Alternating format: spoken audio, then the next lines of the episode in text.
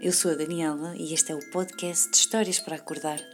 Um podcast com histórias para despertar algum lugar da consciência. Sejam muito bem-vindas e muito bem-vindos.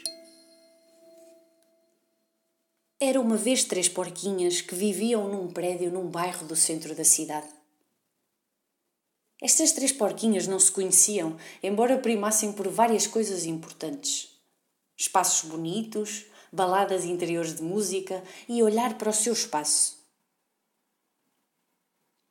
Estas porquinhas viviam cada uma em sua cave, resto de chão e primeiro andar.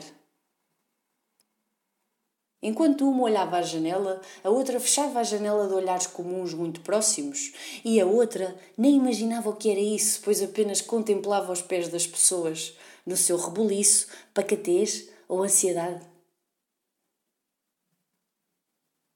Houve um dia em que um furacão se dirigiu para a cidade, também ele decidido a destruir as coisas que não são firmes e estão ocultas em vulnerabilidades.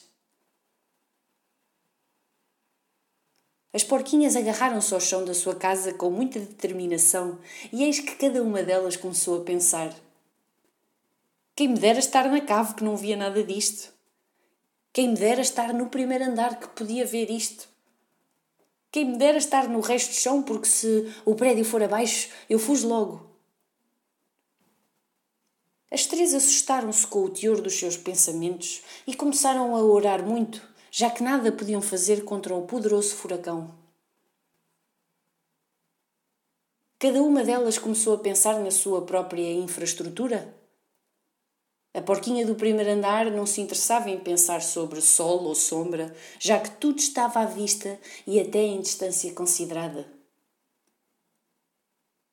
A porquinha do resto do chão pensou em como os outros estavam demasiado perto da sua janela e a porquinha da cave pensou em como o sol lhe era um astro desconhecido por estar a viver há muito tempo nas sombras.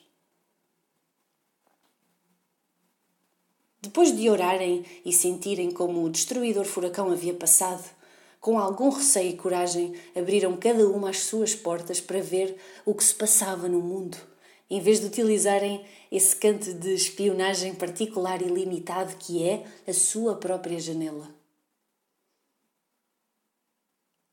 Qual não é o espanto que no hall da entrada do prédio, em passos tímidos e de descoberta, as porquinhas vislumbraram-se. Não só se viram pela primeira vez, como perceberam que eram a cópia fiel umas das outras. Afinal, cada uma estar apenas interessada e focada numa divisão não amplificou a poderosa força que é uma casa intrapsíquica bem fortalecida. E reza a lenda que, assim que elas perceberam que eram a mesma força a morar em diferentes andares, cuidaram para que o sol, a sombra, as pessoas, a distância e os furacões fossem sempre vividos pela mesma individualidade